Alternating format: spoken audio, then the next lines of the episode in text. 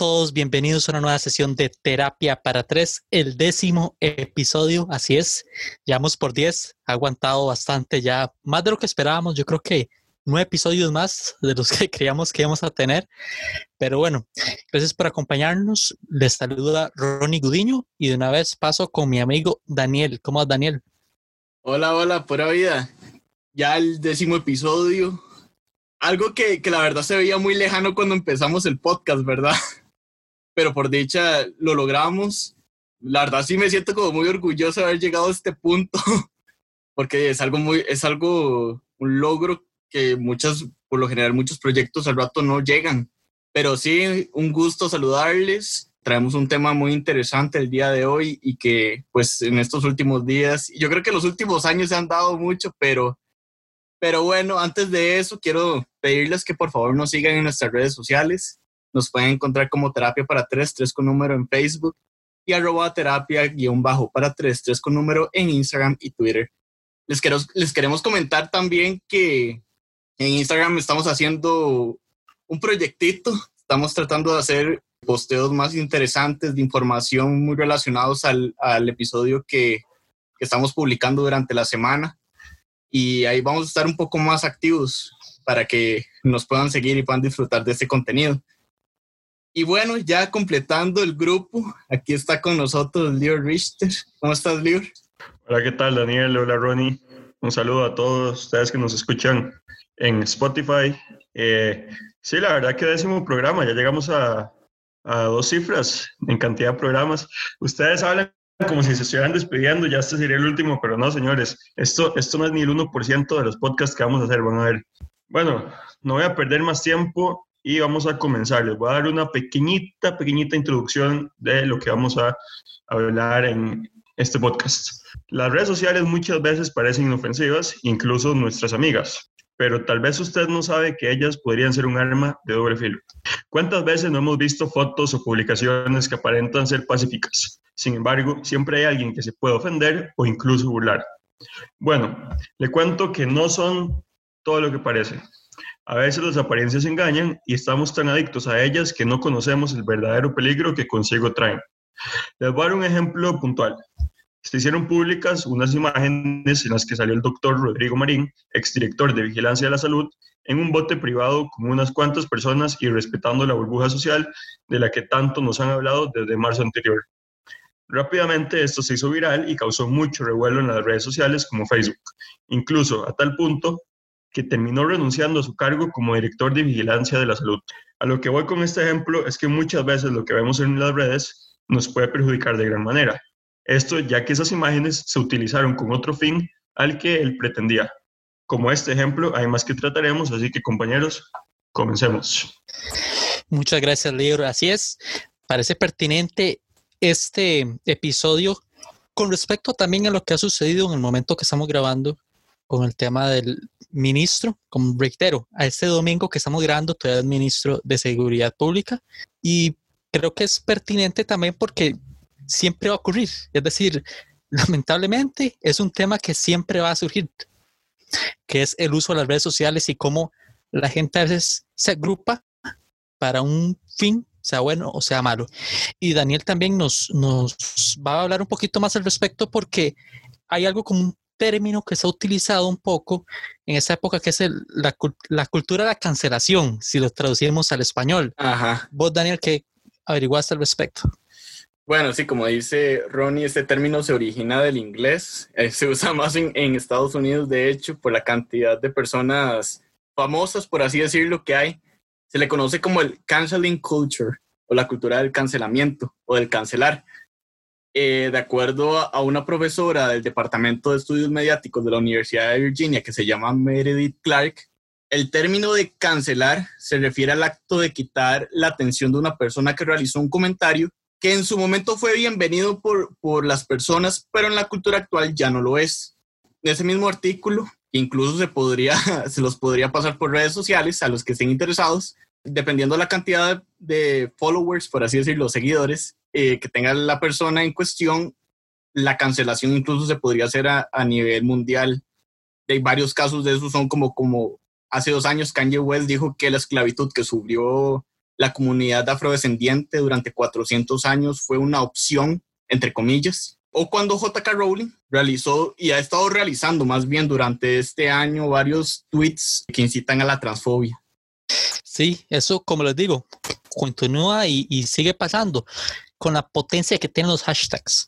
Y quiero reiterar ese punto, no es que estamos diciendo que es malo, muchas veces está bien que sea justificado y, y que se dé, pero hasta cierto punto a, a, veces se magnifica, voy a decirlo así, no quiero dar ejemplos específicos, pero sí se magnifica alguno que otro punto. Y no sé, Boldior, si estás de acuerdo conmigo, pero algo que sucede es que errores o situaciones que hiciste años atrás, si eres famoso, te salen y te las rescatan. De, la gente no sabe ni dónde, pero las encuentran y eso a veces terminando el traste a, a la fama de esas personas. Sí, estoy de acuerdo. Es increíble cómo a la gente no se le olvida las cosas. Si, si hiciste algo malo en el pasado y, y salió en redes, pues te lo van a hacer saber porque siempre tendemos a ver la parte negativa de las cosas y no la parte positiva. Entonces, con que cometas un pequeño error, puede ser hace 10 años inclusive, y haya estado, por ejemplo, esa noticia en internet o en Facebook o en lo que sea, te lo van a hacer saber, porque es que hay que acribillar las cosas. Hay que, lamentablemente, tenemos una mentalidad como de, como dice el dicho, de hacerle más leña al fuego, ¿verdad? Entonces siento que en vez de ver la parte positiva, más bien nos perjudicamos y tratamos de empeorar las cosas aprovechando las redes sociales que, que guardan un montón de cosas del pasado. Y de hecho, es que se acribilla, sí. Yo creo que el término está bien. Está buscando el sinónimo, pero sí, se acribilla. Y reitero, en algunos casos, bien merecido. Y lo toma a título personal. Estoy casi seguro que ustedes van a estar de acuerdo conmigo, pero pondría ejemplo que está bien hecho en el caso del hombre de que tiró el, al gato. No quiero entrar mucho en detalle en eso, pero que se armó una cultura en redes sociales de decir no al maltrato animal hace años. Recuerden que eso pasó hace años, que lo, el tema de la ley y eso fue gracias a la presión de redes sociales. Y este hombre comete esa atrocidad y las redes sociales le cayeron encima y presionando que le cayera toda la ley encima. Y eso me parece correcto. El tema es que a veces cosas pequeñas se magnifican y hace mucha falta la empatía. Y no sé vos, Daniel, si tienes alguna experiencia, tal vez a veces leyendo comentarios en el que vos digas, porque a mí me ha pasado, wow, o sea, es una simple nota, es un simple, simple comentario de alguien y una persona X reacciona y, lo insulta y le menta a la madre y todo. Bueno, sí, de hecho tengo uno, eh, bueno, para los, que yo, para los que no sepan, yo soy súper tuitero y no hay lugar más tóxico que Twitter, ¿verdad? No sé si ustedes sabrán de, este, de esta situación de Daniel Carvajal, el ex modelo, ex combatiente, no sé, que publicó, si no, si no han visto en Instagram, que está dándose un movimiento sobre Challenge Accepted, donde varias mujeres están publicando sus fotos en blanco y negro como un movimiento para el feminismo, ¿verdad?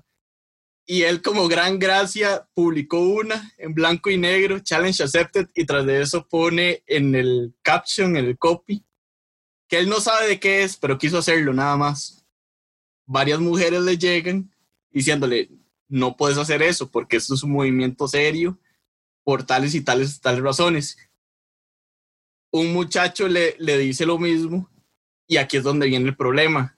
Daniel Carvajal envía un audio donde prácticamente le está diciendo cualquier cantidad de insultos, que por qué él está criticándole eso, por qué no sé qué, por qué no sé cuánto, pero son insultos fuertes que no voy a decir aquí porque si no nos cancelan, ¿verdad? También.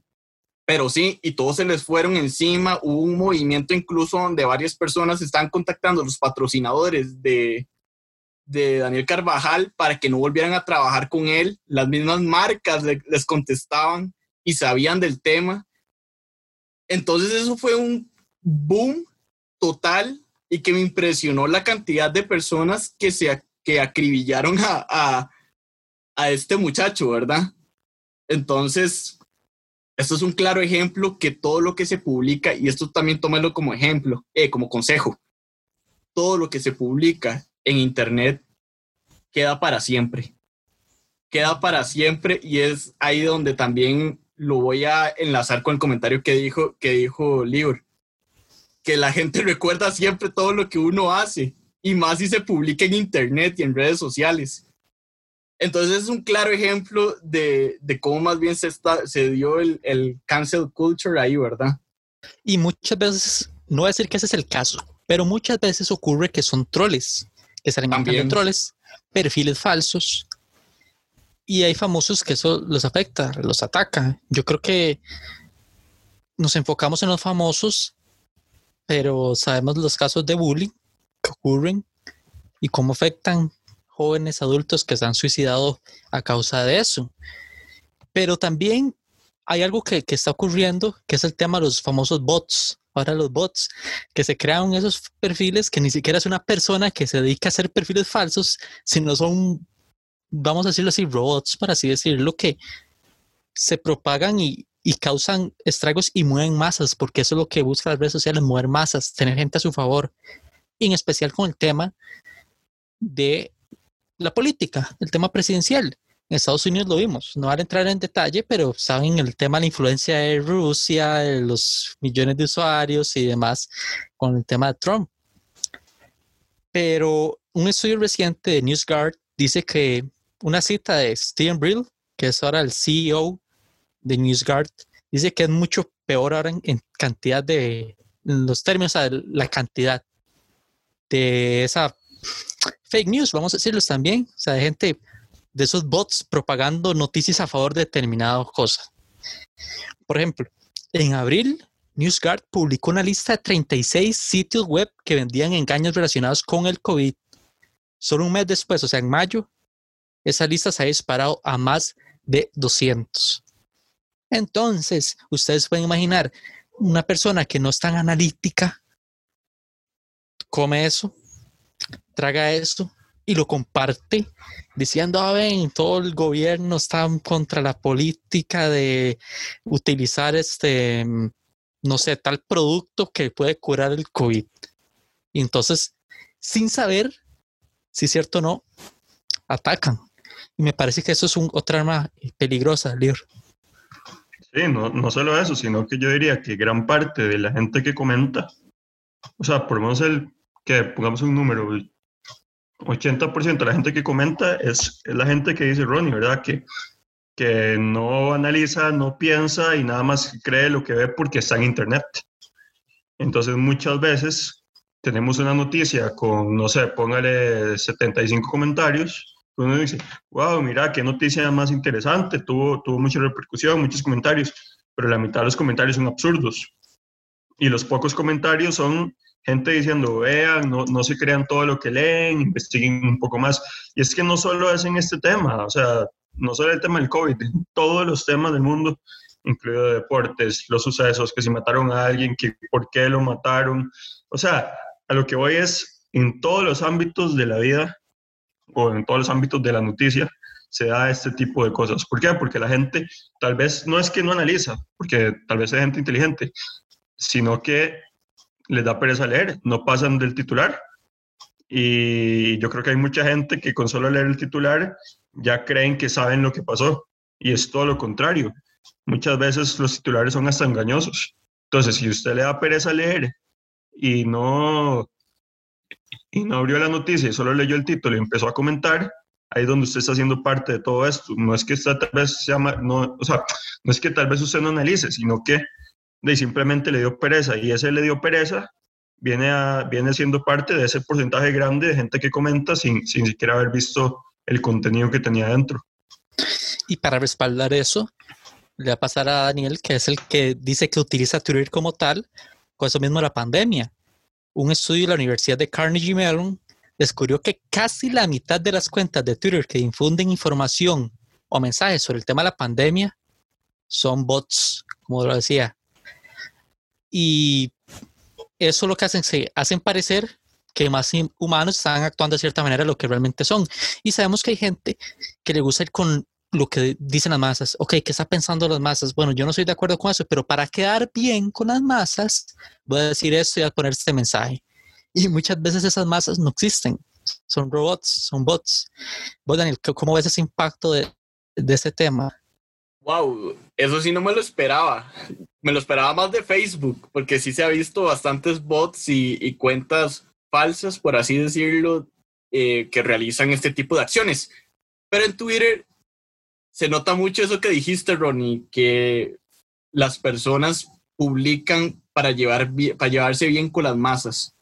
Se puede ver totalmente en las cuentas de políticos, de diputados, del mismo presidente de la República, de cómo esto pudo afectar, incluso con el, volviendo otra vez al caso de Rodrigo Marín, él mismo fue el que publicó su propia aclaración en Twitter, simplemente para quedar bien con las masas. Lastimosamente no funcionó y lo, lo quitaron del puesto. Pero eso ayuda mucho a que las personas tengan más cuidado de lo que están consumiendo en redes sociales, para no siempre estar creyéndose todo lo que publican. Y ahí es donde entran incluso páginas que ahorita mismo se dedican a, lo que es eh, mitigar las fake news y todo este proceso que ya habíamos hablado en otro episodio. Pero sí, me parece muy, muy interesante y muy impresionante cómo se puede controlar las masas de una manera tan intensa.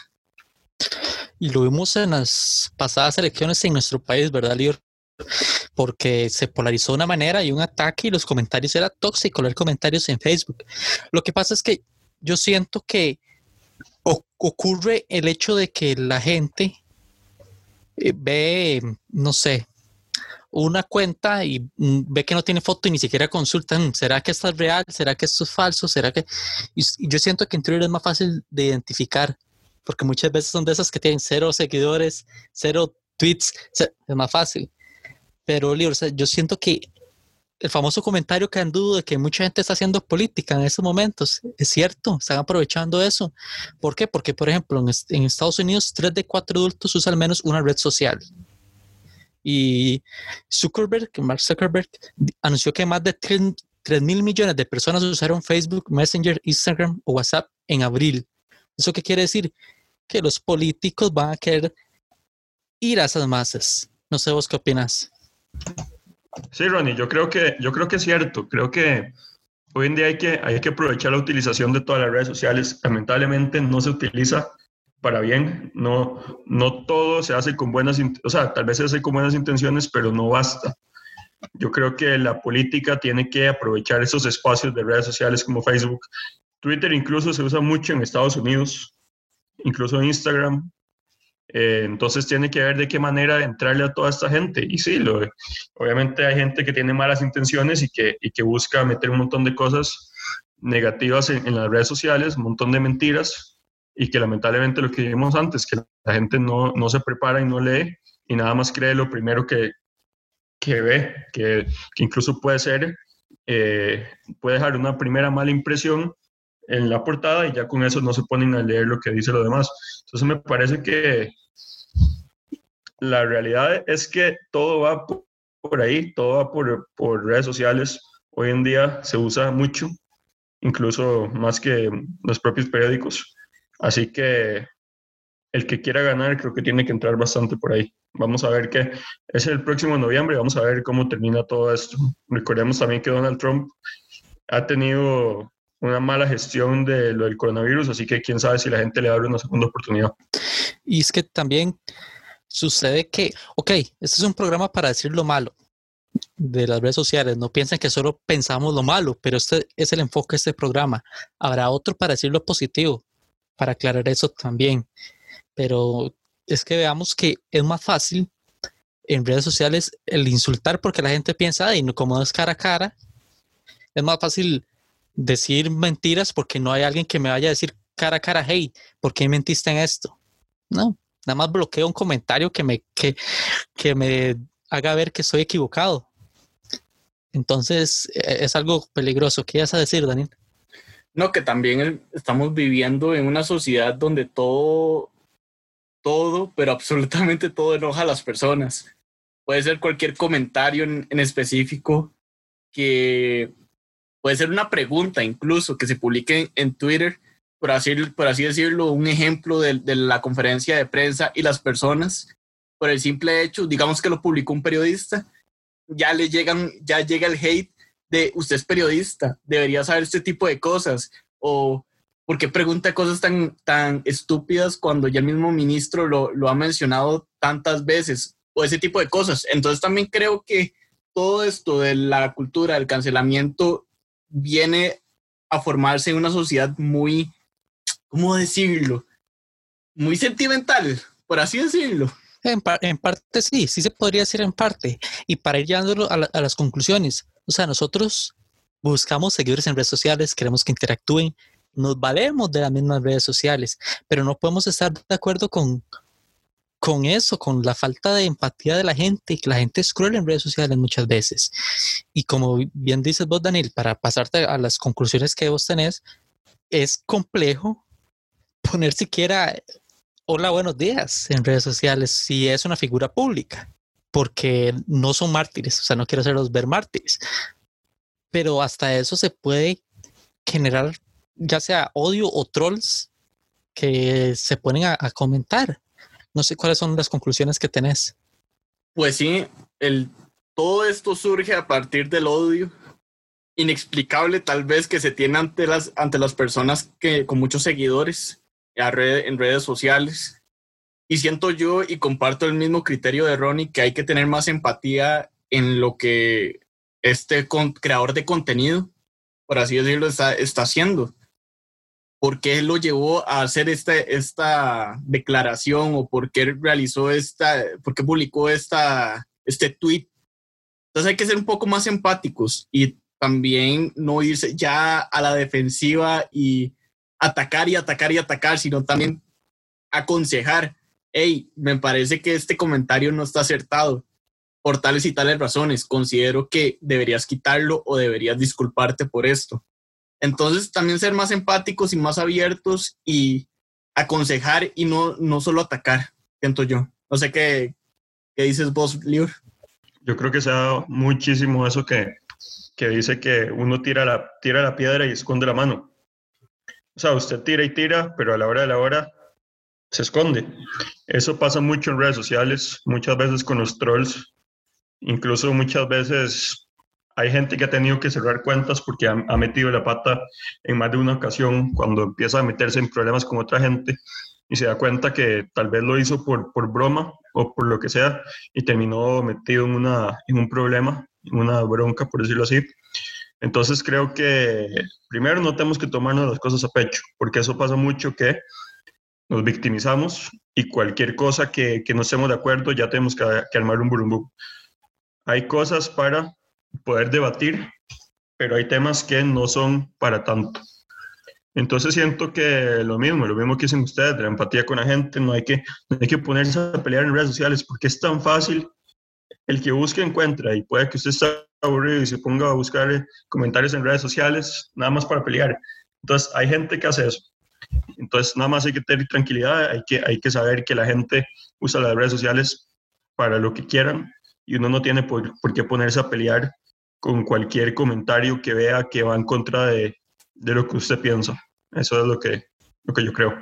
Y bueno, sí, sí, esa cultura sentimental pero esa cultura que sí, que al mismo tiempo le cuesta aceptar cuando está equivocada. Es ese balance extraño que no existe. Y bueno, muchas gracias a ustedes. Igual enviar ese mensaje. Si son luchas sociales buenas, hay que seguirse uniendo, utilizar esa herramienta las redes sociales para bien. Y vamos a pasar al intermedio que nos preparó Daniel y volvemos con un bonus track distinto, pero que es, van a ver, va a estar, va a estar bueno. Y síganos acompañando aquí en Terapia para Tres.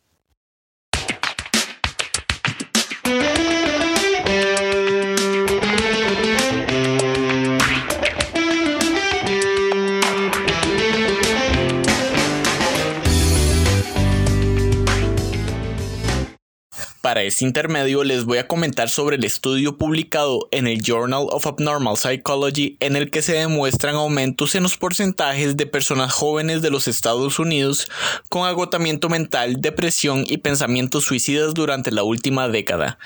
Entre el 2005 y el 2017 encontraron un incremento de casos de depresión en los adolescentes y adultos jóvenes, con un 52 y 63% respectivamente. De acuerdo al mismo estudio, las mujeres son las más afectadas por esta condición. Con respecto a la angustia mental, la cual ellos mismos definen como el sentirse nervioso o desesperanzado, el estudio indica que entre el 2008 y el 2017 el porcentaje subió en un 71%, afectando principalmente a personas entre los 18 a los 25 años. Los expertos que participaron concluyeron que el aumento del consumo y producción de smartphones y redes sociales son puntos claves por los que se dan estos grandes aumentos de personas jóvenes con condiciones de salud mental delicadas, ya que muchos de ellos hoy en día se preocupan por su estatus social y la aprobación entre sus amigos.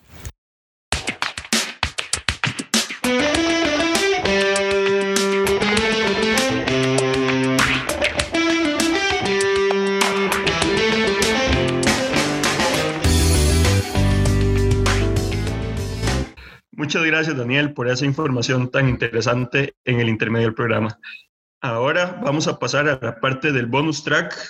Hoy les tenemos un tema muy interesante. Cada uno de nosotros va a mencionar nuestras 10 series favoritas que hemos visto a lo largo de la cuarentena o a lo largo de nuestras vidas, no importa. Así que, ¿qué tal si comenzamos con este top 10 de series favoritas? Perfecto, perfecto. No sé cómo quieren ordenarlo. Vamos a ver.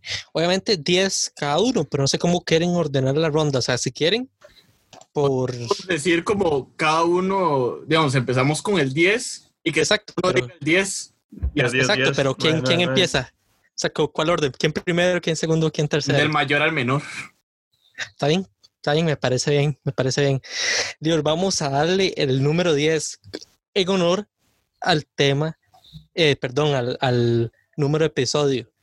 Entonces, empieza usted, díganos la posición número 10. Muy bien. Para mi caso, vamos a explicar la, la serie, nada más vamos a comentarla. Ah, si quiere explicar un poquitico y en caso que la ataquemos, un poco. Pero digamos, Ok, si quiere está bien. mencionar, mencionar así como la breve explicación, cada uno. O sea, usted dice y se consiste en esto, pasa el siguiente, consiste en esto, pasa- y así. Démosle. Bueno, ahora sí, empecemos. Mi serie número 10 es Merlí, una serie española que se trataba sobre un profesor que llegó a dar clases a una escuela y el profesor era como un chiquito, entonces se enfrentaba con problemas que llevan los mismos estudiantes, como problemas en el amor, problemas en, en la parte social, y es papá de uno de los estudiantes. Entonces toda la, la historia se trama en, en, esta, en esta problemática del profesor. Voy yo con la número 10. Sons of Anarchy, los hijos de la anarquía. Una banda de motociclistas que trasiegan también armas, por así decirlo, con, contrabando de armas. Y entonces pueden imaginar todo lo que eso conlleva, guerras contra bandas, diferentes pandillas, eh, golpes de poder y demás. Bastante, bastante interesante. Ok, voy yo. Mi número 10 y siento que Ronnie me va a atacar por este. The Walking Dead. Más bien debería estar agradecido que está en mi top 10. Muchos de, muchos de ustedes ya de seguro la conocen. Un mundo posapo- posapocalíptico. Zombies que le dicen los caminantes. Y donde pues todo está alrededor de, de este personaje que se llama Rick Grimes, quien despierta, es un policía o ex policía, por así decirlo, que despierta de un coma y en ese momento se da cuenta que el mundo ya no es como lo conoce, está lleno de zombies, de infectados, y va a tener que sobrevivir ante esta nueva re- realidad. Eh, no mentira. Pero, Ahora sí. Ahora sí. Daniel. Ahora sí. Ahora sí. pero ya, ya, ya, ya, déjenme explicar por qué está en el 10. Ay, por Dios. Y eso es una, es algo que ya lo dije en, en el podcast pasado, que, que en el bonus track hablamos de, de, de series. The Walking Dead es demasiado largo. Demasiado largo y toma muchos episodios para llevar a cabo una sola cosa. O sea, siento que es demasiado lenta. En algunas temporadas y, en, y en otras no. Pero ya, digamos, yo no estoy al día, nunca la terminé porque ya es mucho de lo mismo y como dije, como dije, ya, ya pasaron los, o sea, ellos ya terminaron los cómics, ya no tienen material alguno por el cual seguir. Vamos por partes, vamos por partes. Número uno, Daniel. No está en mi top 10. The Walking Dead. Ok. Porque me decepcionó tanto por tanto tiempo que todo lo bueno que haya hecho me hizo que no lo incluyera. Incluso lo bueno que dicen que ha, hecho y dicen que ha, mejorado bastante. No estoy convencido de volverla a ver. Pero veamos esto. Nadie, yo creo. Pero veamos esto, Daniel. ¿Cómo decir que no tienen con qué hacerlo si ya se acabó el cómic? O sea, no pueden inventar, están sin cadenas, están sin cadenas. Pueden decir, ok, aquí ya podemos hacer lo que queramos. Y por eso siempre hicieron lo que quisieron. Por eso cambiaron muchas cosas. Pero igual pueden seguir sin necesidad del cómic. No sé, es que eso ya se, ya ha pasado cosas malas con, e, con ese tipo de, de acción. O sea, varias vean, bueno, no, mejor no digo, mejor no digo una serie en caso que ustedes vayan a decir, le iba a decir 13 Reasons Why, pero ya saben, ya, ya hablé de, al respecto de eso. Pero siempre es bueno tener el, material publicado donde ellos se pueden basar en la historia. El problema con eso es que en algún punto fijo algo malo van a hacer y no van a tener por dónde decir, es que así estaba en el cómic. ¿Me entiende? Ah, usted quiere que tenga un argumento para de excusa. De excusa, exacto. no, Daniel, ¿cómo decir eso? ¿Y cómo ¿Cómo incluir en el top 10 una que usted mismo dice que no la siguió viendo? Pero es que las primeras temporadas. Las, las primeras temporadas me gustaron mucho y de hecho las maratoneé. Pero ya del 4 en adelante, del 4 al 6, la mitad del 6, que ahí es donde lo, lo dejé, estuvieron muy lentas. La trama no me gustó para nada. Entonces, es una serie buena, pero ya después de la cuarta temporada me mató, no me gustó para nada. Entonces por eso la en el top 10. Voy a decirle a Libro, o sea, Libro, creo que nosotros dos incluimos en la lista unas que ya las terminamos, ya las vimos, o que estábamos en proceso de verlas, no unas que dejamos tiradas. O sea, ¿cómo va a estar en el top 10 una serie que me dijo, ya no me gustó y la dejé tirada? Porque, contradictorio, ¿no? no. ¿Verdad, Libro? ¿Qué dice usted? Sí, en realidad yo todas las, las 10 series que puse, el, el top 10 todas las terminé. Si no hubiera puesto, hubiera puesto Dark, que no la terminé, 13 Reasons Why, que no la terminé, y un montón de otras que no la terminé, pero hay que, hay que saber cómo termina todo. Ahí es donde yo difiero, porque ustedes la empezaron y de una vez dijeron, no me gustó, que es muy diferente a mi caso. No, Daniel. Pasemos al top 9, pasemos al top 9, libro. Sí, mejor, porque por sí la que dijo el libro, la vi, o sea, vi la descripción en su momento y no me, no me atrajo, no me atrajo el libro. Pero vamos a ver la número 9, a ver si estoy de acuerdo con usted en la número 9. Ok, la número 9 se llama Puerta 7. No sé si alguno la vio. Es un tema, es, es una, un equipo de fútbol en Argentina donde el presidente de un equipo es eh, corrupto y tiene una, un trato diferenciado con las barras. Entonces toda la trama se, se basa en, en que la, la, policía trata de agarrar al presidente. Si le van a ver, obviamente no les voy a contar cómo termina, pero es muy interesante y es, muy, es más tipo documental, pero hecho en, en una, en una serie. Entonces es muy interesante ver cómo, cómo se maneja todo el tema entre la policía, la barra y la directiva de un club. A mí realmente me, me gustó muchísimo, me la tiré como en dos o tres días porque creo que tiene como siete o ocho capítulos, pero uno va tras otro. Es de esas series que, que usted termina un capítulo y lo enganchan para el próximo. Puerta 7. Vamos con mi posición número 9. Doctor House. Doctor House es una serie que consta, como dice el nombre, de un doctor especialista en todo que arma su propio equipo de médicos, pero le cuesta seguir las reglas. Entonces está ese balance de que él tiene problemas para socializar con las personas, a veces tiene problemas con las drogas, vamos a decirlo. Y entonces está ese balance. Es muy bueno lo que hace, pero al mismo tiempo es riesgoso tenerlo en el hospital. Es bastante interesante para temas filosóficos y demás. Daniel, su número 9. Mi número, bueno, primero, antes me gustó, me gustó la mención de House, muy buena serie. Lástima que ya se acabó así. Uh. Y mi número 9 es Dinastía o Dynasty. No sé si la han escuchado. Esto es como la las Kardashians versión Netflix, una cosa así. Esta sigue la, la, no es un documental ni un reality show, por si acaso, es una serie, es una, una legítima serie. Pero es que me gusta, como ustedes bien saben, me gusta el drama. Entonces, eh, bueno, esta es una, una serie que sigue a la familia Carrington, en donde todos sus hijos son multimillonarios, pero en donde cada, cada uno tiene sus propias guerras de negocios con otras personas que son también multimillonarios y ahí va poco a poco donde se van dando plot twists, donde fiestas, drogas, hay que decirlo también, eh, infidelidades, de todo un poco. Y la verdad es que ya la dejé eh, ahí en la número 9 porque es muy lenta. Es muy lenta, pero los plot twists son interesantes, la verdad. A mí no me vas a atrapar si dices de la descripción que es como las Kardashian. Ya después cuando lo explican uno dice, mira, es interesante, pero ¿cómo vas a compararlo con las Kardashian? A mí no me a Porque es una, es una familia multimillonaria. no, Daniel.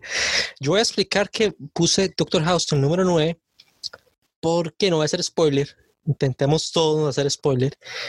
Es este, muchas veces en muchos capítulos como que tiene un mismo arco, por así decirlo sucede el mismo arco final, mismo arco, mismo arco, mismo arco.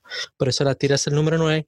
Y en Sons of Anarchy es que hay unos episodios que no son de relleno. A veces cuentan una historia importante, pero son tediosos de pasar por encima, o sea, para atravesarlos, pero eso está en la posición 10. Y la Lior, casi le, pregunto por este club, bueno, no me recuerdo el nombre. El pero club de los cuervos. Eso, ¿en qué se diferencia con eso y demás? Pero ahora que vos dijiste eso, me llama la atención y sí me, sí me interesa. Vieras que sí le voy a comprar esa para, para ver si la logro ver. Sí le voy a comprar esa. Eh, primera muy buena. que voy a tomar. Es muy, muy buena. En realidad, llama, a mí me llamó mucho la atención al principio. La actuación es muy buena. La verdad que es muy interesante cómo relatan toda la historia. Yo creo que al que le gusta el fútbol, al que le gusta tema, el tema de las barras, de cómo se maneja las barras con la directiva, con la policía, yo creo que le va a interesar mucho. Y es que también es basada en historia real. O sea, obviamente esto no es, no son los, los, actores, no son a, los que les pasó. Todos estos son actores, al fin y al cabo, no es como un documental. Pero sí, sí se cuenta como, la, como una historia real de, de lo que le pueden pasar a muchos equipos con este tema de la barra. Me parece que el libro este, no está criticando lo que estamos haciendo de momento. Me parece que está bien diplomático. Me parece que va bien. El libro es el que, el que hay. Creo que no las ha visto, entonces por eso no puede decir nada. Pero, digamos, yo no vi la, la que usted dijo y le, le fui así. Porque esa descripción no ayuda. No ayuda esa descripción. Suerte que yo no estoy en el equipo de marketing de esa, de esa serie. vamos con libro con la posición 8. Es cierto que yo no he visto las que ustedes mencionaron, pero bueno, vamos con la posición número 8. Esta vez sí es un documental. Se llama Nisman, el fiscal, la presidenta y el espía. Alberto Nisman era un fiscal argentino, también es un documental argentino. Esto sí es basado 100% en hechos reales, que investiga un atentado que hubo en la AMIA. La AMIA es la Asociación Mutual Israelita Argentina en 1994, donde un carro iraní o de unos iraníes se, se metió en, en la entrada de, un edificio donde, donde era una asociación judía, digamos, donde había una biblioteca y mucha gente trabajaba en oficinas, explotó el carro y murió un montón de gente. Dicen que ese día eh, se sintieron como, como 10 cuadras, para 10 cuadras se sintió como el, el movimiento y hasta hoy en día no se ha culpado a los, valga la redundancia, a los verdaderos culpables. Se presume que son los iraníes y un fiscal llamado Alberto Nisman, que es judío, y estaba a punto de desenmascarar todo este caso, casualmente el día antes que, que él fuera a presentar todo, lo, todo el juicio contra Cristina Kirchner, la expresidenta de Argentina, porque se supone que ella estaba ocultando toda esa información. El día antes que él iba a presentar todos los casos con evidencia, lo encontraron muerto en su apartamento. Esta historia, como les digo, es 100% real, es muy interesante, es muy lamentable y 26 años después de que pasó esto, sigue siendo impune y no se ha culpado a nadie. Entonces toda la historia se trata desde que pasó, con testimonios reales de la gente que fue a ayudar, de la gente que se le murieron familiares, incluso de la esposa, la ex esposa de, de Alberto Nisman sale hablando. Entonces, de verdad se lo recomiendo, es algo, es un tema muy, muy interesante. Veamos, Libor, ese nombre lo, lo he escuchado con razón, ese nombre lo he escuchado, pero ya lleva dos que voy a pedirle después que me pase el nombre de nuevo porque me está convenciendo. Se, se los pongo así. Todo esto al final no se sabe de qué él murió, no se sabe si, si lo mataron, si lo mandaron a matar o si él se suicidó. Pero entonces toda la película o toda la serie se trata de esto. Desde el principio hasta el final relatan todo en orden cronológico de cómo pasó y está muy bien formado también. Y veo que el libro está aplicando un argumento que es como meter documentales. O sea, yo dije, no meter Dallas Dance porque es medio documental, pero ok. Pero, o sea, yo creo que está teniendo mejor éxito que nosotros en, por lo menos en convencer a alguno de los otros dos. Y eso. Mi posición 8 es Game of Thrones. Game of Thrones, todos los que saben qué es Game of Thrones, este, me parece que con la cara que está haciendo Daniel, me parece que la conoce un poco. Em, es la, la serie basada en múltiples libros, que es un mundo fantasioso. Se puede pensar que es medieval, pero eso no está claro definido. Que pueden hablar de todo. Hay dragones, hay lucha, como dice el nombre, por el trono, múltiples familias poderosas que eh, siguen un mismo fin. Y no creo, yo creo que los que nos están escuchando por lo menos deben saber qué es, qué es eso. No voy a dar mucha descripción, la verdad, para pasar a que Daniel diga la posición 8 de él y luego me ataque. Sí, porque si lo voy a atacar. Qué falta de respeto. Pero bueno, mi posición 8, la casa de papel. Ya, ya me volvió a ver, ya me volvió a ver.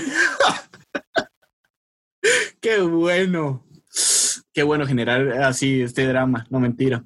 Bueno, ya como ustedes pueden saber, la serie gira en torno a un asalto de varios días de, de preparación a la Fábrica Nacional de Moneda y Timbre, el cual está organizada por un hombre que se llama el profesor y el cual recluta un montón de criminales, los cuales les dan nombre de ciudad para que no, para no reconocer su identidad y así, así pasa un montón de cosas.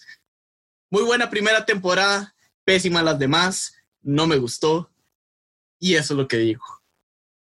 Ahora sí, empiecen a atacarme. Todo.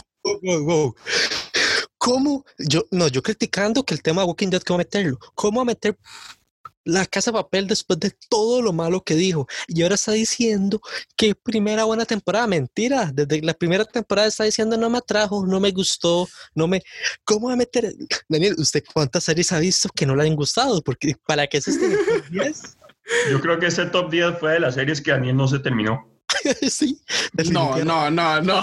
es que de ahí, de... Van dos de tres, muchacho, van dos de tres. No, pero es que sabe qué es la cosa, que en la casa de papel a pesar de que hubo muchos flashbacks, era más rápida que, que The Walking Dead. O sea, no, era, no duraba tanto en hacerse algo. Siento yo, desde mi punto de vista. Pero, pero es que son cosas diferentes, creo yo. Creo que es que es porque no creo que está tan bueno comparar esas dos. Pero sí, Daniel, o sea, ¿qué es eso? ¿Cómo vas a sorprendernos así? ¿Qué estás qué, buena, qué, buena, qué buena cara pusieron. Es que yo me quedé, y dije, ya está, ya hice el drama aquí, ya hice mi trabajo. No, o sea, es que vea, Deliur, yo dije, fijo, mal recomendar cosas porque a veces no tenemos el mismo gusto en series y en películas, en otras cosas así.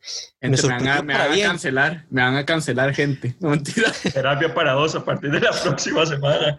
Me sorprendió para bien. En cambio, Daniel, yo dije, este Daniel, vamos a estar en la misma sintonía. ¿Qué está pasando, Daniel? Lior, ¿usted qué dice al ¿Qué respecto? está pasando, doctor García? Lior, ¿qué dice al respecto de eso que acaba de pasar con Daniel? Sorprendido, sorprendido. ¿Cómo va a estar en la posición 8, por favor? No, y es que No, no, corto No, es que no, no nos la esperábamos. Yo creo que ni siquiera Daniel se la esperaba. ¿Sí o no, Daniel? O, o sí tenía pensado ponerla Viera, que no me 10. la esperaba, pero es que mientras estaba así como haciendo el peso entre cuáles era mejor, ya sea por la historia, por el ritmo de, la de, de toda la trama, la verdad es que sí me sorprendió decir, no, es que la casa de papel siento yo que es mejor que The Walking Dead. Entonces, no sé, no sé, don't at me, eso es lo que digo. Pero ahora sí, quiero decir por qué en el puesto 8 está Game of Thrones. ¿Por qué? El pésimo final. Ah, pero tan... ah, no, no, no, no. no, o sea, ¿cómo así? Por un pésimo final, pero una super historia. Ah, no. Pero me refiero, me refiero a pésimo final. Ahorita, o ¿cómo puedo expli- explicarlo? No me refiero al final de, de temporada como tal, sino cómo se fue dando todo, o sea, cómo todo fue apresurado. Después voy a ser contradictorio en esto con otra serie, pero cómo fue todo apresurado y se fue deshonesto con lo que eran los personajes. Hay cosas donde sí se fueron planteando y como que uno fue viendo desde hace temporadas atrás esto va a pasar. Pero quería creer que no iba a pasar porque uno dice, no, pusieron ese personaje así y yo quiero que sean fieles a lo que crearon con ese personaje y no fue así. Uy, no. Y así como... Así que la se última temporada... La última temporada no fue tan buena, la verdad. Eso sí lo acepto. Y en las primeras se perdía mucho tiempo a veces en cosas que no debía perderse tiempo. A veces en las batallas, que uno dice, gasten el presupuesto en eso. Sí, uno decía, wow. Y en otras uno decía, ¿por qué estamos gastando tanto tiempo aquí? Hay, temáticas, hay líneas que no me están interesando, me pierden. Pero está en la posición 8, no porque sea mala, sino porque las 7 que están por encima me gustan mucho. O sea, Sí, sí, no porque, no porque una esté de 10, 9, 8 significa que sea mala. Porque No, no, siempre Leo, hay algo mejor. no. No, no, solo, solo en caso de Daniel. Sí, Solo en caso de Daniel, que él tiene en la posición 10, eh, una serie que no le gusta, en la 9. la 8 Una serie no que la digo que no le gustaba. Tampoco. Es Sí, que ya después de, ya de las 5 en adelante. Bueno, líder, mejor pasamos a la posición 7. Sí, la posición número 7 está vis vis. Yo sé que Fío nos está escuchando y Fío, a Fío a mí nos, nos encantó esta serie y la comentamos bastante. Vis a vis se trata de una muchacha, Macarena, que es hija de millonarios. bueno, no sé si millonarios, pero sí tenía mucha plata. Y la metieron a la cárcel por algo que ella no hizo. Entonces muestra cómo de un principio ella era una muchacha buena y al final terminó siendo una muchacha bastante mala, donde hace maldades y donde incluso en algún momento mata a gente. Y tiene muchas amistades y muchas enemistades en la cárcel. Entonces, la verdad que la historia es muy interesante. Tiene, creo que son dos temporadas y está próxima a salir una tercera. Y también está Nawa Nimbri, que, que es la, la inspectora en la Casa de Papel, que es una excelente actriz. Entonces también le da un matiz, ahí, un matiz de, de, de, chica mala. Entonces no les voy a comentar mucho, van a ver, la, la, verdad que la actuación es muy buena y casi que es una, bueno, es una cárcel de mujeres, entonces casi que todas las, todas las actrices son mujeres, obviamente. Por así decirlo, y, y se, se la recomiendo.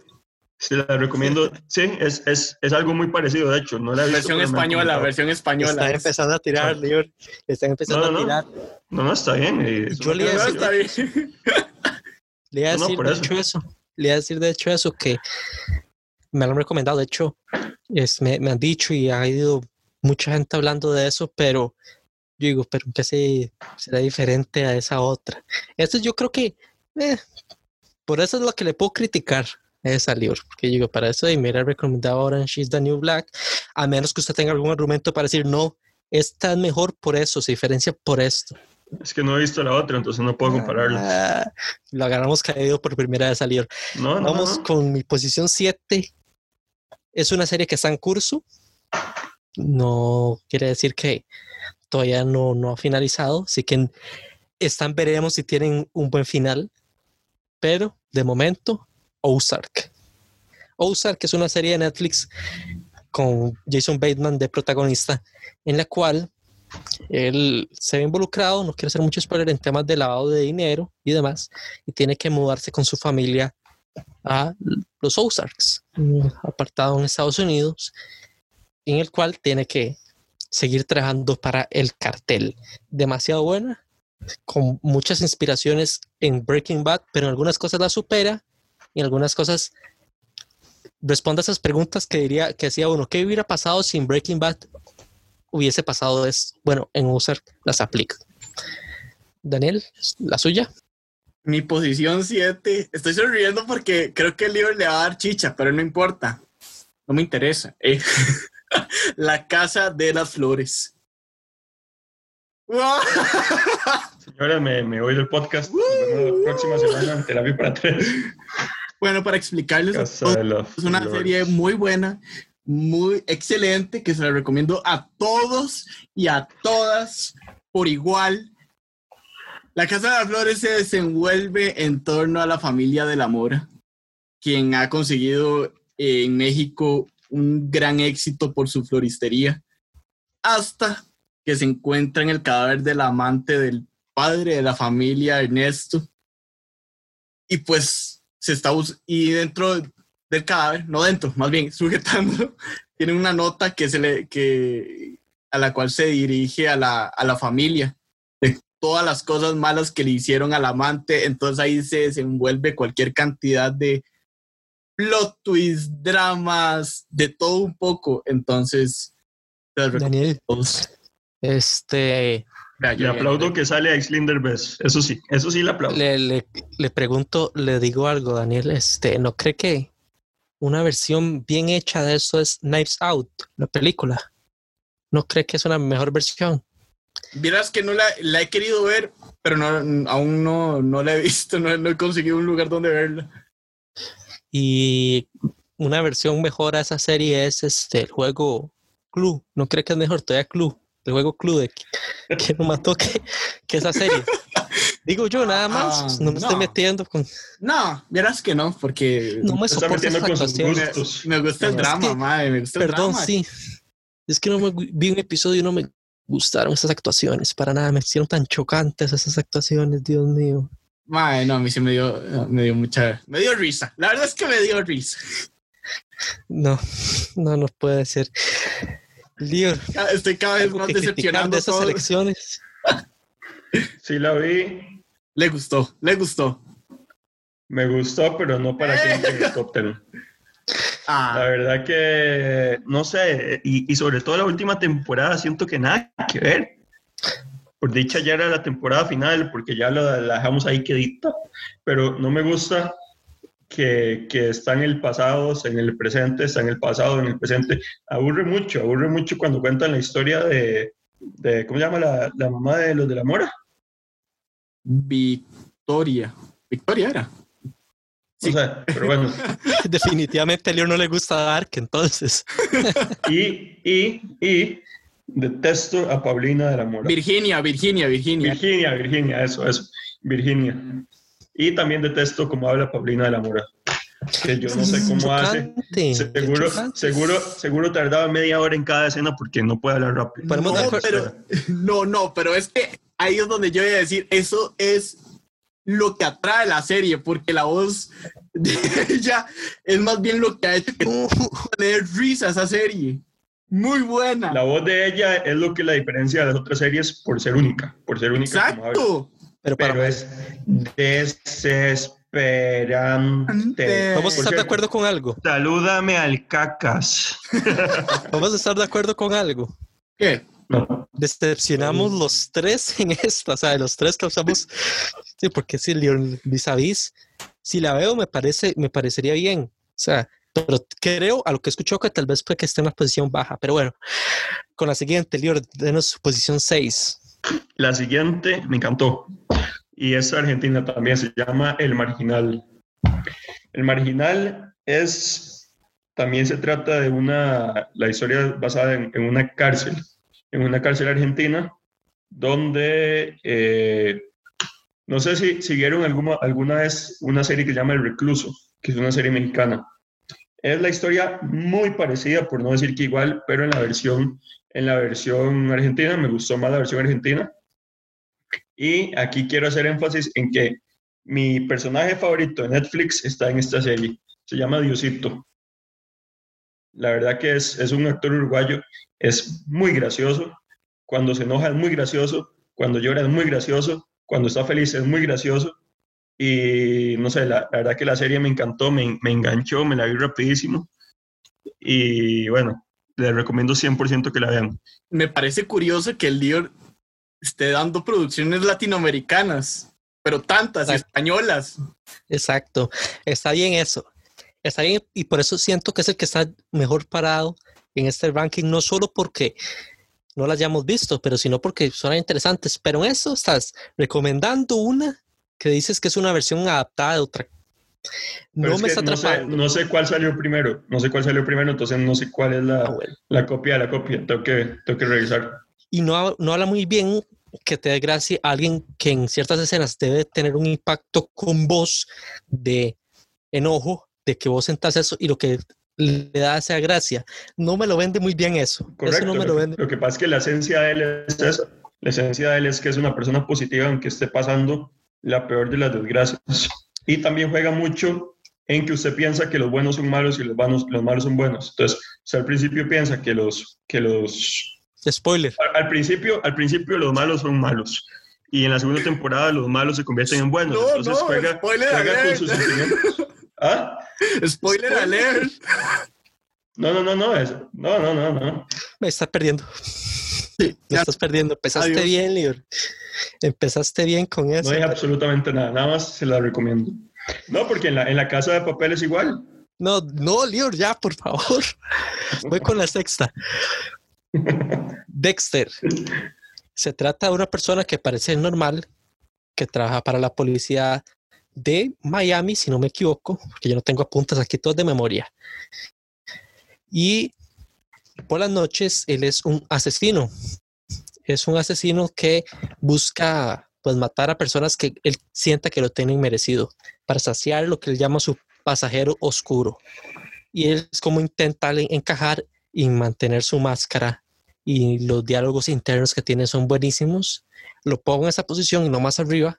Ha ido bajando con los pasos de los años porque sucede determinada cosa en una temporada que fue impactante para bien, de los mejores finales de temporada que pueden haber en la historia de la televisión, pero después de ahí se fue yendo poquito a pique, poquito a pique, y las últimas temporadas fueron como, eh.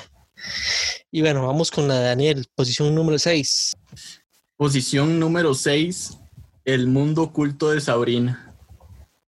Ya muchas personas lo pudieron haber, lo pudieron haber visto. No se la recomiendo a todos, ¿verdad? A los que son así muy... Permiso. E, eso tuvo que haber dicho el con vis vis, por ejemplo, pero qué bien que usted sí lo está haciendo con esa. sí, esto no la recomiendo a todos porque si es... como dijo mi papá, no, no, mi papá no, como dijo ay, no me acuerdo quién era, un tío, es muy satanucha, es muy satanucha. Sabrina Spellman, una bruja adolescente. Ah, no sé si ustedes habrán visto la versión vieja, que era de las brujitas ahí que van a ir al colegio y con el dedo hacen cualquier cantidad de magia, pues no, esta no. Esto es como Sabrina tiene que pues luchar con su naturaleza de bruja y también como no como también ella no trata, trata de no, de no rechazar a sus amigos que son humanos en el proceso y además de no entregarse totalmente al mal. Es una serie que tiene muchas líneas de historia porque incluso ahí, spoiler alert, no spoiler, todos los amigos se ven involucrados de alguna manera con, con la magia. Pero, pero está, a mí sí me gustó, a mí sí me gustó. Es muy fuerte, pero es muy buena. Creo que no voy a criticarlo. No sé si ustedes tienen alguna crítica hacia alguna de esas, pero yo creo que esta ronda pasamos ahí como Todo bien. no convencidos, pero sin crítica. ¿Me Sí, entiendes? como, eh, sí, está bien. La número 5. Bueno, llegamos ahora sí a las cinco favoritos de cada uno. Mi número cinco es Élite. Élite es una serie española, sigo con, con las series hispanoparlantes, donde unos estudiantes, tres estudiantes que, no, que, que vienen de, de distintos lugares, llegan a una escuela donde son puros hijos de multimillonarios y conforme pasa el tiempo van envol- envolviéndose con ellos con muchas dificultades y metiéndose en distintos problemas que al final terminan, terminan bueno, no, no les puedo decir eso porque los, les haría spoiler, pero al final la idea de todo esto es ver de qué forma ellos, que no son de la realeza, por decirlo así, que no son de, de gente con plata, se termina eh, relacionando con la gente que sí. Entonces, no voy a decirles más, yo creo que casi todo el mundo lo ha visto y vamos a dejar élite hasta acá. Yo no la he visto, pero no es que me atrae, pero no la voy a atacar porque sí la han recomendado. Usted es el que ha salido más Muy- ileso, Lear. Sí, de hecho, no, yo Y sé gracias a Dios por verla. Mm, Me parece interesante por el momento, pero, pero sí, no, no la voy a criticar, no la voy a criticar. Es muy buena, es muy buena. Voy con la número 5 mía. Bojack Horseman. La quinta posición es una serie animada totalmente para adultos, que no es para cualquiera, que trae a la mesa el tema de la salud mental. Es una serie que trata de un, vamos a decirlo así, es una serie donde los humanos interactúan con animales que tienen características de personas. Entonces, Bojack, que es un caballo, era una estrella juvenil en los años 90 y perdió su fama y cayó con diferentes problemas de alcoholismo y demás. Cuando su serie después es cancelada y eso nos lleva a la actualidad en donde él es amigo de Todd, que es un humano, y él es pareja de su representante, la... Ay, ¿Cómo se me olvidó el nombre? Princesa... Ahorita lo recuerdo el nombre. Y bueno, la historia de él y cómo lidia con sus distintas afectaciones de salud mental. Trata diferentes temas, o sea, de las mejores series hechas dentro del guion, la actuación. La actuación me refiero al por medio de los, de los diálogos que tiene a Aaron Paul, que salía en, en Breaking Bad, que hace la voz de Todd. Y el, el actor principal, y ahorita les, les digo el nombre bien, pero se las recomiendo demasiado, demasiado buena, pero de ver un capítulo a la vez porque es muy fuerte, muy fuerte, comedia, pero oscura, pero muy buena. La 5, Daniel. Mi número 5, no sé si la habrán visto. How to Get Away with Murder. Esta es una serie de la cara de Ronnie. Qué bueno. Esta es una serie que se centra en Annalise Keating, que es una profesora de Derecho Penal en una prestigiosa universidad en Filadelfia, que ella elige a sus mejores estudiantes de, de la, de la clase de Derecho Penal, ¿verdad? Los cuales los utiliza como asistentes legales y los más bien los hacen obligados a aplicar las, las enseñanzas de cada clase en la vida real cuando son seleccionados para llevar un caso de asesinato. Con esto se nota que es totalmente una serie porque ya me imagino que esto no pasa en una universidad de derecho, pero es muy buena. eh, esto es muy parecido, es como con la casa de papel en el, la- en el hecho de que tienen varios flashbacks y muchas veces uno no entiende lo que está pasando hasta cierto punto y uno dice, oh Dios, aquella escena con otra, con esta escena y esta escena dan este resultado. Entonces, es una serie que es muy buena, que trae mucha tensión y mucha emoción con verla, la verdad. Yo la recomiendo mucho. En mi caso, ya recordé, Princess Caroline es el, el nombre de la, de la el, interés amoroso por un tiempo a Bojack y eh, Will Arnett, el que también hace la voz de Batman en inglés en Lego, es el que hace la voz de Bojack. Esa serie es demasiado buena, o sea, no es a mi posición número uno, pero se las recomiendo si quieren ustedes hablar del tema de salud mental y, y si no les afecta, porque es para las personas que son susceptibles, no se las recomiendo. Entonces, no sé si alguna crítica o podemos avanzar con la posición número Otra, cuatro. otra así como. eh, eh. Yo es que Daniel, con usted, con eso no le voy a discutir, porque la verdad yo dije, eh, esa, pero si ya la comparado con la casa de papel, quiere que es- decir que no le gusta. Pero la tiene en el top 10 igual. Bueno, pero pasemos a la posición 4. La posición 4 no apta para gente que se estresa mucho viendo las series. Esta que les voy a mencionar es de mucho estrés, mucha acción. Se llama Fauda. Es una serie israelí que yo creo que les mencioné al, principio de en uno de los primeros capítulos. Fauda es una serie que se trata sobre soldados o ex soldados del ejército de Israel que se encargan de buscar terroristas que intentan hacer algún, algún ataque en territorio israelí.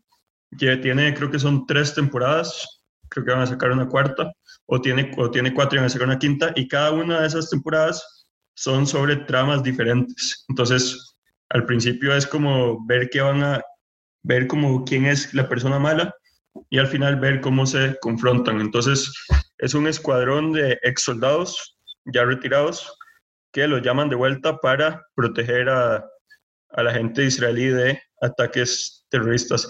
Esta no es, no es una historia real, no es basada en una historia real, pero todos estos actores han estado en el ejército, saben perfectamente cómo funciona todo esto y usted lo siente como muy real.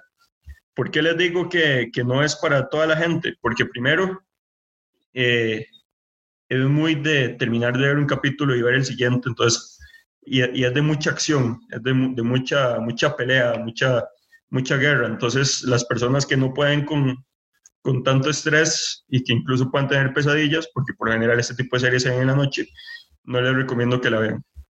Pero es muy gráfica. Es, es muy gráfica. Ah, no es tanto de ver sangre y todo eso, pero, pero es mucho estrés de, uy, ¿qué va a pasar? Van a secuestrar a este, van a matar a este. Entonces, es mucho de, al que le gusta este tipo de, de, de, películas, tipo de guerra, se las recomiendo, pero si son muy estresados, tal vez mejor no. Sí, como la película de, de Hans Sander, Diamantes en Bruto, que para la gente que es estresada no, no es recomendable.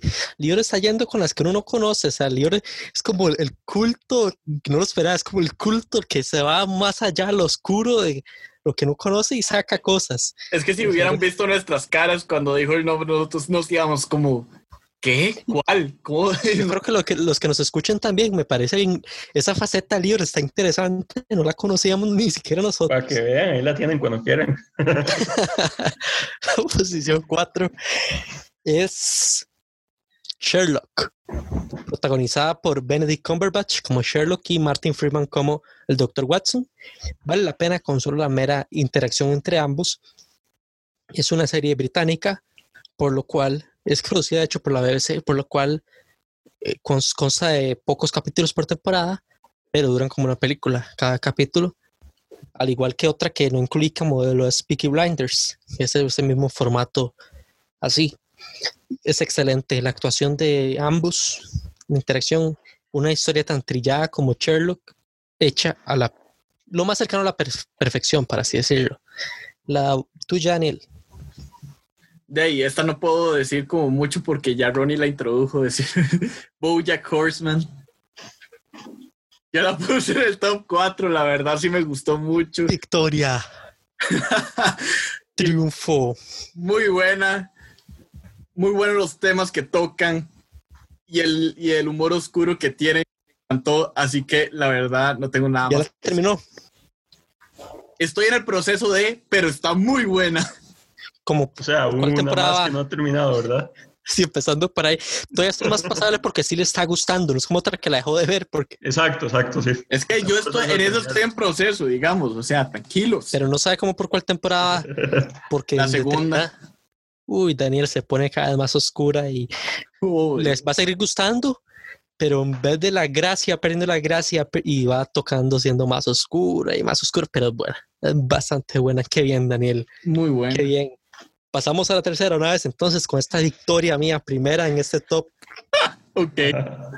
Porque al no hemos logrado convencerlo en ninguna. En ninguna lo hemos convencido. Bueno, mi top 3, ahora sí, la número 3 es un documental. Es de un deporte. Voy, voy, voy, voy, voy, voy. ¿Qué pasó? Pues, Pucha, qué montón de documentales de usted, Libre, eso no lo sabía. No, pero es que, o sea, son documentales chivos, no son como, miren Pero cómo sí se mueve la naturaleza. Ah, Serie documental, porque si es un documental así como sí, serie documental, serie documental. ah, bueno. Ya le iba a buscar ahí un argumento para tirarle abajo de eso. No, señores, The Last Dance. Sí, señores. Sí, señores, ahí está. La verdad que yo no vi jugar a Michael Jordan porque cuando él se retiró yo tenía cinco años. Pero después de ver esta, esta, sí, se retiró en el 98. Después de ver esta serie, después de ver esta serie, la verdad que siento como si lo hubiera visto toda la vida. Eh, uno, uno ve más allá de lo que la gente podía ver en la tele de los partidos, ve cómo, cómo era el manejo de los camerinos, el manejo con, lo- con la prensa, con la familia. Me parece un documental espectacular de un deporte que es muy chiva y que ha sido el jugador más importante en la historia de la NBA. Me es que no puedo criticarlo porque sí, técnicamente sí está bien. Yo no lo incluí porque dije, no, es que es documental. serie". De hecho, con Bojack pensé, lo incluyo porque es animado y no, pero ah, Todo No válido acá, todo válido acá. cali- califica, califica. Porque estoy de acuerdo, es Está bueno. excelente, es excelente. Yo recuerdo un poco cuando él regresó con los Wizards. Cuando él regresó, cuando ya no era ni la mitad de lo que era Michael Jordan, pero no recuerdo lo que escuchaba. Y excelente esa serie. Bueno, está producida por Netflix y, y es- Nada más, nada más que no lo confundan con Michael Jordan Sotosibaja, ¿verdad? No, Oliver, No, no, no, no, Libre. Pase de una vez usted, Ronnie, de una Sí, vez. sí, dale, dale, sí, dale. sí, esa no, ese comentario no. No, no, no, no tenía que decirlo, perdón. Posición número 3, una comedia, The Office, versión estadounidense. O sea, no la original, no la de UK. No me gusta mucho la versión con Ricky Gervais de protagonista, pero The Office es una serie demasiado buena, demasiado graciosa, en la cual, pues, se ve como Michael Scott, protagonizado, perdón, por Steve Carell, es el jefe de una oficina llamada Dunder Mifflin, una empresa que vende papel y todas las locuras que pasan ahí. Es una serie de spoof o burla de documental que están grabando. Entonces ellos saben que lo están grabando, que hay cámaras y demás, pero es demasiado cómica. Y Steve Carell es un genio de la comedia, se los recomiendo, es demasiado bueno. Tiene sus eh, tramos e historias de, romance que también es graciosas frases que marcan, o sea, que esas, esos quotes que uno dice graciosos que lo marcan toda la vida. Bueno, es mi posición número 3, la suya, Daniel. Mi posición número 3 es Stranger Things. Muy buena, la verdad es que siempre me ha gustado esa, esa serie. Al principio no le tenía tanta fe. Cuando, la, cuando ya cuando la habían, la habían estrenado, ¿verdad? La primera temporada no le tenía tanta fe. Pero donde uno la va viendo, es un poco lenta, eso sí, pero donde uno la va viendo como que van pasando muchas más cosas. De hecho, yo fui el que se la recomendé al libro y libro no la había visto. Y cuando la vio, se voló las tres temporadas, ¿verdad? Es la que hay ahorita. Tres temporadas. Y bueno, supongo que ya todo el mundo lo debe conocer, pero esto es una historia que está ambientada en la década de los 80 en Indiana, con Will Byers, que es un niño nerd, un nerd, podría decirse, es, tiene un grupo de amigos que juegan los juegos de mesa de Dungeons, Dragons and Dungeons y todo eso, y en un momento encuentra a una niña con el pelo, con la cabeza rapada, que se llama Once, que Once tiene habilidades telequinéticas y hacen de todo y ven monstruos, ven de todo, es, es de todo un poco, es como sci-fi de los años 80. No sé qué, qué me quieren decir. No, no, no voy a criticarlo porque no tengo el menor interés en verla, pero no puedo criticarlo porque hey, sé que es reconocido, o sea, que es famoso, que a mucha gente le gusta y es ya mío que yo dije no tengo la- el menor interés en, en verla. No puedo criticarlo, la verdad. Y tampoco puedo criticar, tampoco puedo criticar a lo de líder, sí, que es el que definitivamente el que salió mejor parado de este top 10 hizo que faltan todavía dos posiciones. sí. Qué Pero- crack Stranger Things, Daniel. Muy buena. Muy Qué actuaciones, por Dios. Son, era- eran niños, pero parecían que actuaban como por 30 años seguidos. Tengo que decir que amo a Millie Bobby Brown. No diga eso, no diga eso. Fracasé, No, actuación, fracasé, actuación, fracasé en, fracasé en, en el intento de, yo sé, de que por lo menos Libro Daniel dijeran una que, mira esa que usted dijo, quiero verla. Fracasé, sé que fracasé. Pero quedan No, dos no, no, vamos a quiero, ver. quiero, quiero decir que The Office sí he tenido las ganas de, de verla, pero no sé dónde verla. Esa es la, esa es la, la verdad. Amazon Prime. Amazon Prime. Amazon Prime. A mí me la han recomendado mucho, pero no sabía dónde Voy a verla. apuntarla, voy a apuntarla también. De hecho, dele tiempo, porque los primeros episodios vieras que el mismo Michael Scott, o sea, Steve Carell, el personaje lo hacen exactamente igual a Ricky Gervais, es insoportable, a nadie le cae bien. Y en Estados Unidos pasó que a la gente no le agradó, hicieron cuenta de eso, entonces tuvieron que cambiar un poco, o sea, un poco no, cambiaron totalmente cómo era el personaje. Pues igual está interpretado, interpretado por Steve Carell, todo de tiempo a que eso ocurra. Vamos, Lior, con la posición número dos. Bueno, la, la posición número dos, creo que ya la, la mencionó Daniel. Stranger Things. Claro que sí. Qué pedazo de actuaciones que se echa Noah Schnapp, Millie Bobby Brown, Finn Wolfhard, Gaten Materazzo, eh, todo el mundo, no sé. Todos, La verdad, es que la serie Tengo- catapultó a Millie de una manera que ahora la increíble. cualquier película. increíble. Ella, yo había leído un poco de ella porque hicieron también como una especie de documental cuando ellos, antes que ellos grabaran. Ella dijo que había, había buscado actuar en varias películas, pero que no había logrado entrar en ninguna. Dijo, bueno, voy a, mandarme en esta, que al final termina siendo la actriz principal, voy a mandarme en esta como último chance. Si ya no logro esto, no lo no busco más en el mundo de la actuación. Y eso tuvo un giro radical en su vida y como dice Daniel, ahora es muy buscada y ya ha actuado en varias películas. La verdad que me encantó, la verdad que ha sido de las mejores recomendaci- recomendaciones que he tomado las tres temporadas porque yo lo empecé a ver y ya cuando habían salido de las tres me las vi como en dos o tres semanas, o sea, casi que una temporada por semana y la verdad que me encantó, estoy con muchas ansias de esperar esta cuarta temporada que va a ser la final, porque ya eso dijeron, que es la temporada final pero esa es para verla una y otra y otra vez. Ronnie, Estoy en soledad aquí yo. Estoy en soledad. Posición número dos, Breaking Bad, la serie protagonizada por Brian Cranston, que interpreta a Walter White, que es un profesor de química en Nuevo México. Vea, todo es así de memoria. Em, que, di, no, eso no es spoiler, que tiene cáncer y quiere pagarse to- entonces su tratamiento y se dedica a vender metanfetamina junto a un exalumno llamado Jesse Pinkman, que eh, él es, él era un estudiante de él que era, que es interpretado por Aaron Paul, bastante bueno. A un inicio a veces medio lenta, en primeros capítulos, pero después es de esa que usted dice cada mínimo detalle, hasta los colores que se utilizan la psicología del color es, o sea, excelente, es excelente. Vamos, Daniel, con la posición número dos. Pues mi posición número dos ya la volvió a decir Ronnie. Game of Thrones. La puse en la posición número dos. La verdad para mí es la mejor serie jamás hecha. La única, la única temporada que me, que me decepcionó fue la última. Pero en lo demás, la mejor serie. La, la mejor animación de todas las criaturas, siento yo. Y las mejores batallas. Eso solo tengo que decir. Sí, la posición uno de una. la posición número uno. Creo que Sí. poner un re- redoble de tambores, ¿no? Me parece, me parece como que nadie dijo nada de posición 2, o sea que yo puse una genialidad en la posición 2, una genialidad de serie. Eh, O sea, a ver, a ver, a ver, a ver, a ver, a ver, a ver. No. Yo empecé de Breaking Bad porque me la empezaron a recomendar, pero así todos los días. Y no, no, no. La primera temporada no, no lo logré, demasiado lenta. No lo logré, la verdad. Muy lenta. Pone a, las, a la casa de las flores, pone a la casa de las flores y no pone a Breaking Bad. Porque si pasamos a la posición 1, por favor.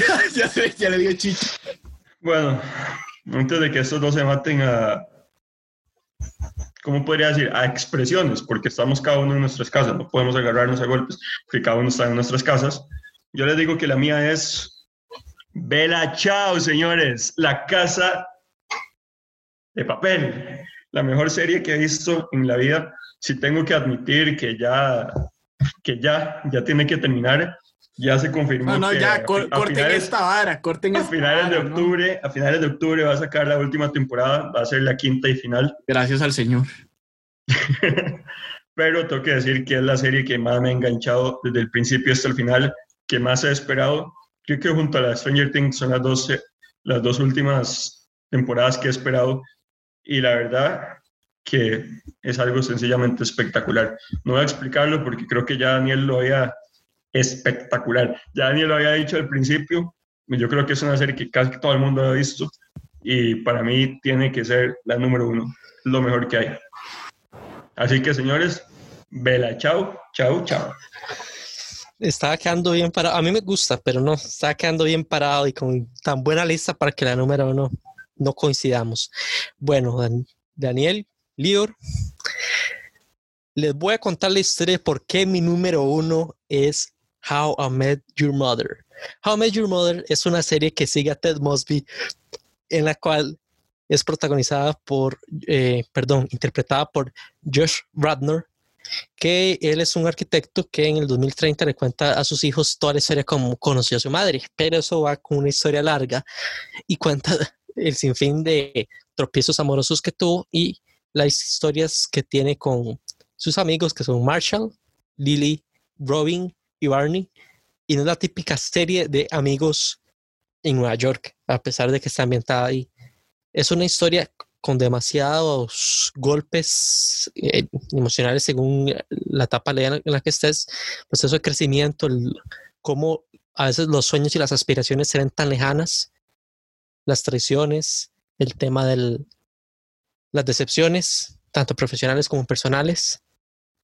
Y bueno, voy a decirlo también, fallecimientos, eh, golpes y la importancia de la amistad, el tema de la soledad, muchos temas y todo detrás de una serie cómica. Esa es mi posición número uno. Y vamos con Daniel con la posición número uno. Mi posición número uno, siento que nadie la va a reconocer, pero es muy buena. The Umbrella Academy.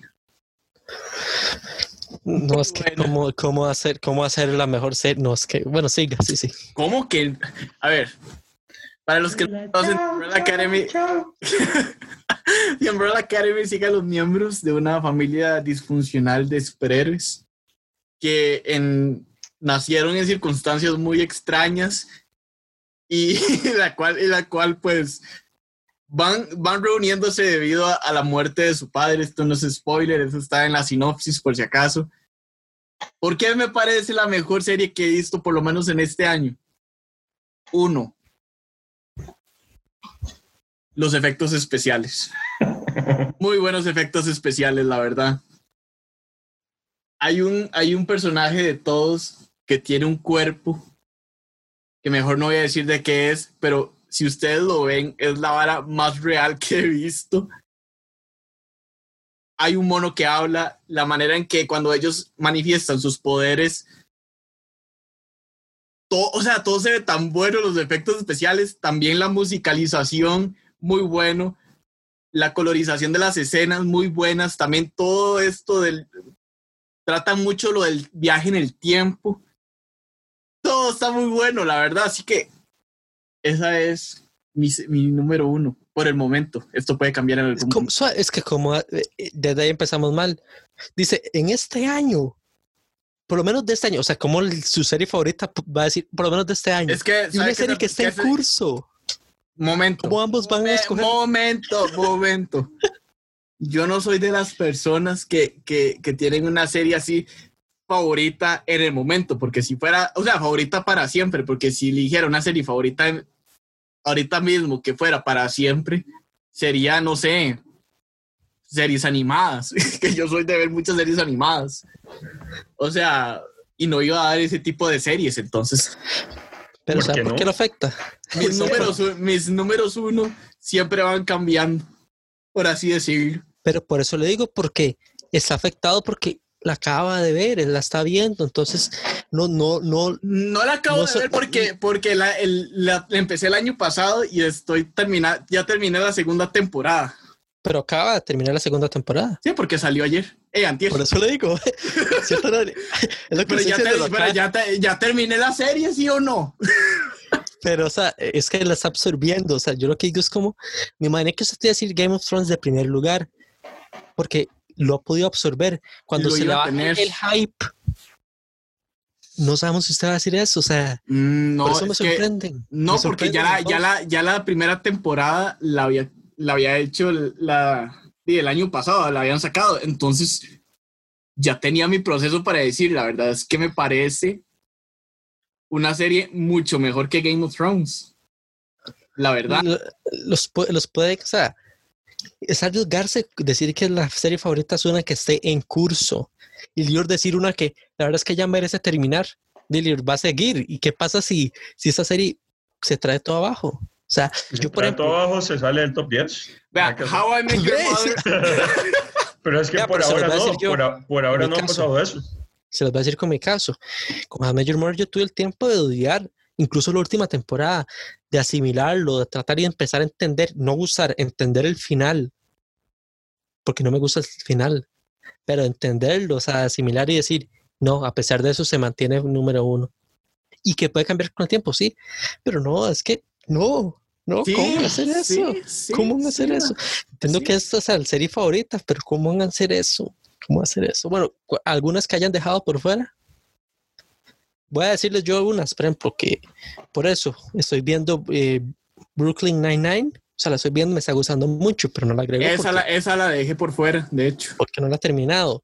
Prison Break es este, bueno, Prison Break es una temporada, dos temporadas buenas y después, no, nada. Nel. Mindhunter, muy buena, pero parece que la van a cancelar. Muy buena, muy, muy buena en Netflix. Y Parks and Rec, que es parecido a The Office, pero que no calza en mi, en mi top 10. La verdad es que no calza en mi top 10, pero es muy buena. No sé ustedes. Yo, Brooklyn 99, You, The Witcher también, The Witcher. y Sherlock también la dejé por fuera. Dale. No, estaba, estaba pensando, pero es que yo, yo veo también mucho películas, por eso no, la- no las meto acá. Ah, bueno, otra más, Lucifer. Lucifer también la dejé por fuera. Yo diría que, vamos a ver, estoy buscando. La Casa de las Flores lo dejé por fuera y eso sería como. Porque sabe que es mejor que Pero número 30 35, no- digamos. No, porque sabe que la casa de papel no lo quiere admitir. Esa es la cosa. Está loco, está loco. Eso también, es lo que está pasando. también, eh, también, bueno, The, The Witcher, que Daniel dijo. ¿Qué otras vi? Creo que no sé. Hay O sea, hay otra más que, que de hecho no había pensado en esa y creo que mejor lo hubiera puesto en, en vez de How to Get Away with Murder, Sex Education. Sex Education es muy buena. Muy, muy buena, más por el actor principal. ¿Conoces Skins? No, nunca vi Skins, no. Skins, me suena. Pues si le, si le gustó Sex Education, le va a gustar mucho más Skins. Ok, ok, la voy a tomar en cuenta. Bueno, ahora, ahora que me acuerdo, otra, otra israelí que se llama Hostages, que es de un tema, un tema parecido. De, obviamente, Hostages es eh, secuestro. Eh, creo que creo es que no soy de ver tantas tampoco. O sea, esas son como que básicamente las que he visto a lo largo de, de estos años que he tenido Netflix. Pero bueno, ya terminamos con nuestro bonus track. ¿Qué les parece si vamos a la parte de recomendaciones que el señor Cudiño nos tiene preparados este día? Muchas gracias, Dior. Básicamente, lo que quiero proponer es mencionar algunas plataformas, publicidad gratis, en la cual, si ustedes están buscando trabajo, lo hagan. Hay páginas como elempleo.com, Computrabajo, así como otras que tal vez no, están conociendo, no saben, no han subido su currículum, que les recomiendo que, que lo hagan. Que su perfil como lo es Acción Trabajo y una que se llama Neuvo, que se escribe N-E-U-E-V-O. O. Esa también para buscar trabajo se los recomiendo porque nunca está de más buscar en diferentes ámbitos, diferentes lados. Así como les recomiendo eh, Daniel Suchar, el analista económico, que él todos los fines de semana publica opciones de empleo de diferentes eh, empresas que él las, las coloca en sus historias de Instagram y en su Facebook. Así como les recomiendo que no importa en el área en el cual se desarrollen, háganse una cuenta en LinkedIn. LinkedIn es una plataforma, una red social empleada para bien. Es una red social para profesionales en la cual hacer networking. Así que vean videos de cómo ser buenos en LinkedIn y bueno, intenten esas plataformas que les recomiendo. Y bueno, gracias a Daniel, gracias al libro, gracias a ustedes por escucharnos. Y ya lo saben, de esa cosita para una próxima sesión la próxima semana de terapia para tres. Hasta luego.